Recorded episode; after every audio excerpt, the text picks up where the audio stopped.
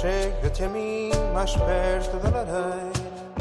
Vou-te contar a história verdadeira. Janeiro de 1974. Cheirava a fim de regime em Portugal. Jornais como o Le Monde ou o The Times, rádios como a France Internationale, a Deutsche Welle ou a BBC davam atenção ao que se passava nas últimas colónias europeias em África. Tinham informação dos movimentos de libertação em Angola, em Moçambique, na Guiné-Bissau. Também contactos com a oposição portuguesa. A vida política em Portugal estava a interessar a jornais e rádios de referência na Europa. Um jornalista, sabe isso melhor que eu, intui, intui, cheira, sabe o que é que ouve, sabe o que é que se faz. Quer dizer, cheirava a fim de regime. Fernando Rosas, professor, investigador de História Contemporânea. E, portanto, essas notícias eram notícias.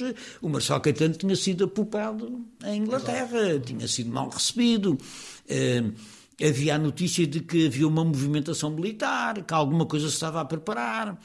Uh, de repente há um oficial que no meio de, do, do, curso de, dos altos estudos denuncia que está um golpe em preparação. Isso é notícia, claro. Isso é notícia, ainda por cima, no ambiente internacional que se vivia nessa altura.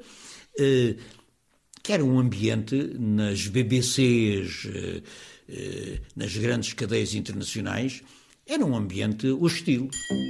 A censura de então abafou em Portugal, mas não podia apagar para o mundo exterior o que um oficial muito próximo do muito carismático general Spínola tinha denunciado perante uma assembleia de oficiais no Instituto de Altos Estudos Militares que Caúza de Arriaga estava a preparar um golpe militar da direita mais ultra do regime para derrubar o governo de Marcelo Caetano.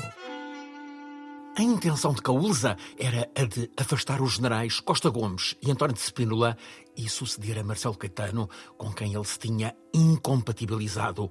O golpe, que não existiu, o golpe de Caúza foi relatado em telegrama enviado pela Embaixada dos Estados Unidos em Lisboa os acontecimentos em Portugal e, sobretudo, na África, então portuguesa, contavam o xadrez da Guerra Fria.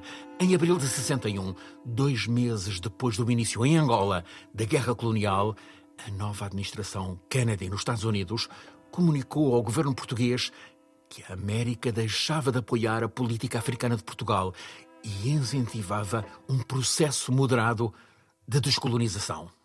Em Lisboa, os oficiais reformistas de facto, grande parte da elite do exército português estão a par da nova posição americana, convergente com a deles, e, discordantes do envio maciço de tropas para Angola, dispõem-se a derrubar Salazar e a mudar o regime.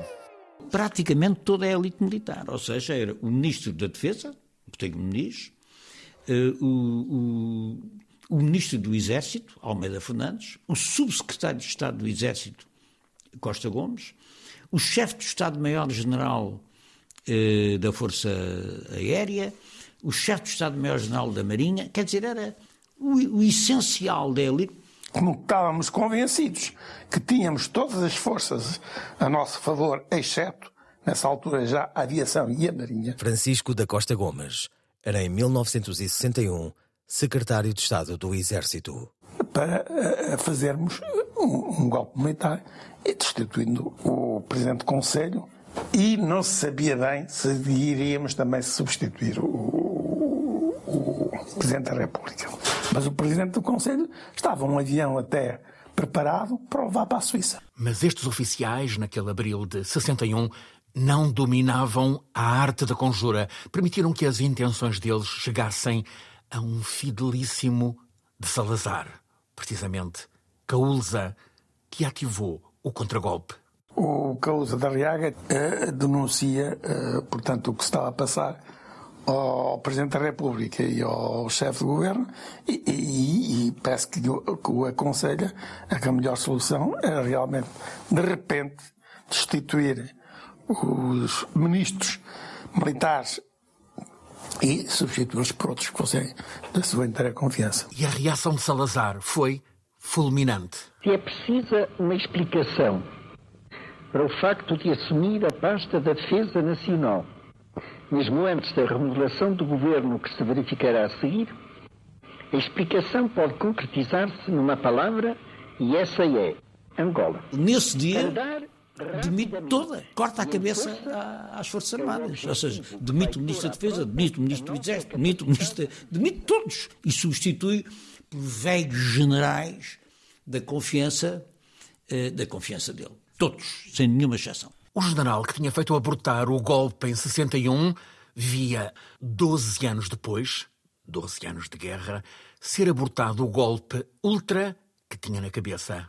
Portugal é num país à espera de acontecer, com muita gente de fora a olhar e com diferentes perspectivas. A, a ideia do Portugal orgulhosamente só é uma ideia que, que é verdade do ponto de vista da opinião pública europeia da altura.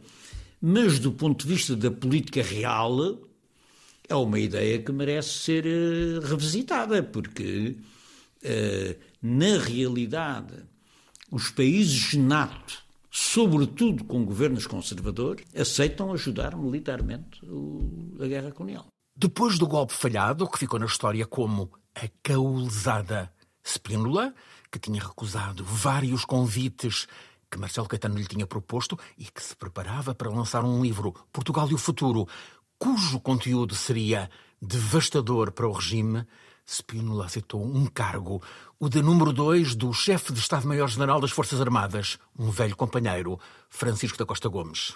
Os dois oficiais mais críticos do regime autoritário e colonial português estavam posicionados, no início de 74, no comando das Forças Armadas Portuguesas e ambos informados sobre as movimentações militares em curso que daí a pouco mais de três meses trariam a Revolução.